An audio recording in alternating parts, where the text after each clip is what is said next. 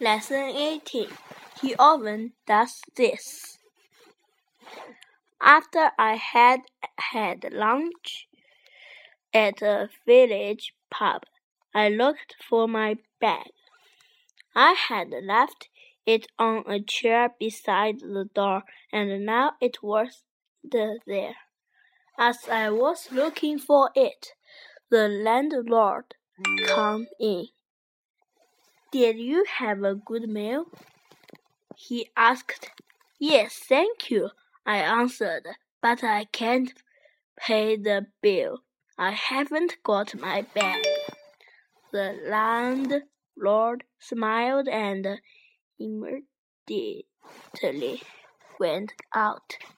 In a few minutes, he returned with my bag and gave it back to me.